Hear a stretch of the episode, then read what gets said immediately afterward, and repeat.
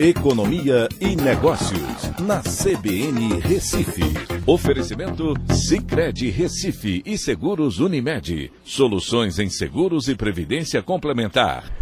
Olá, amigos, tudo bem? No podcast de hoje eu vou falar sobre a decisão do Comitê de Política Monetária do Banco Central em manter a taxa de juros em 13,75%, né, ajudou consideravelmente né, para que o Ibovespa caísse para o menor patamar desde julho de 2022, né, abaixo dos 100 mil pontos.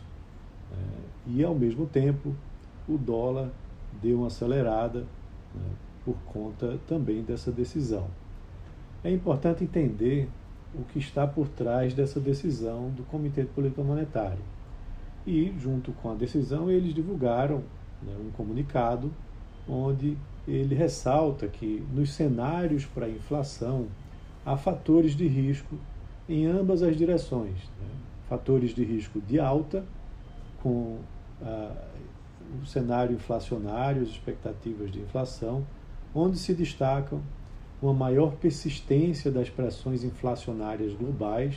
Né? De fato, né, há vários países que continuam com a inflação pressionada.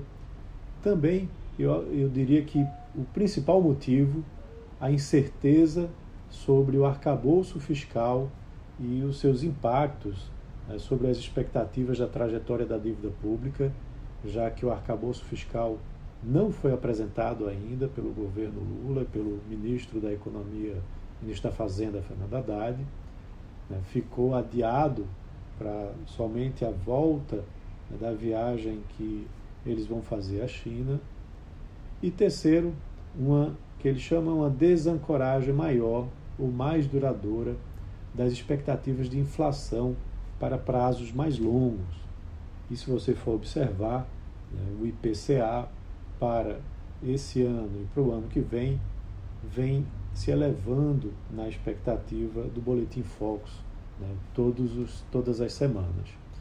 Na parte dos riscos de baixa, tem uma queda adicional do preço das commodities internacionais e moeda local. Né? Também o petróleo, por exemplo, caiu bastante.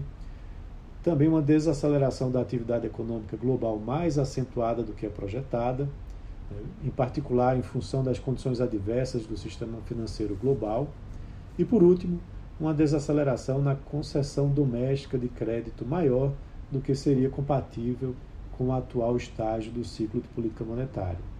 Mas quando foi olhar, né, primeiro que a manutenção já era esperada, mas esse comunicado trouxe preocupação, né, principalmente para o ministro da Fazenda, Fernando Haddad. E agora se fortalece né, uma previsão de que em maio talvez a Selic mantenha-se em 13,75%. Então é isso. Um abraço a todos e até a próxima.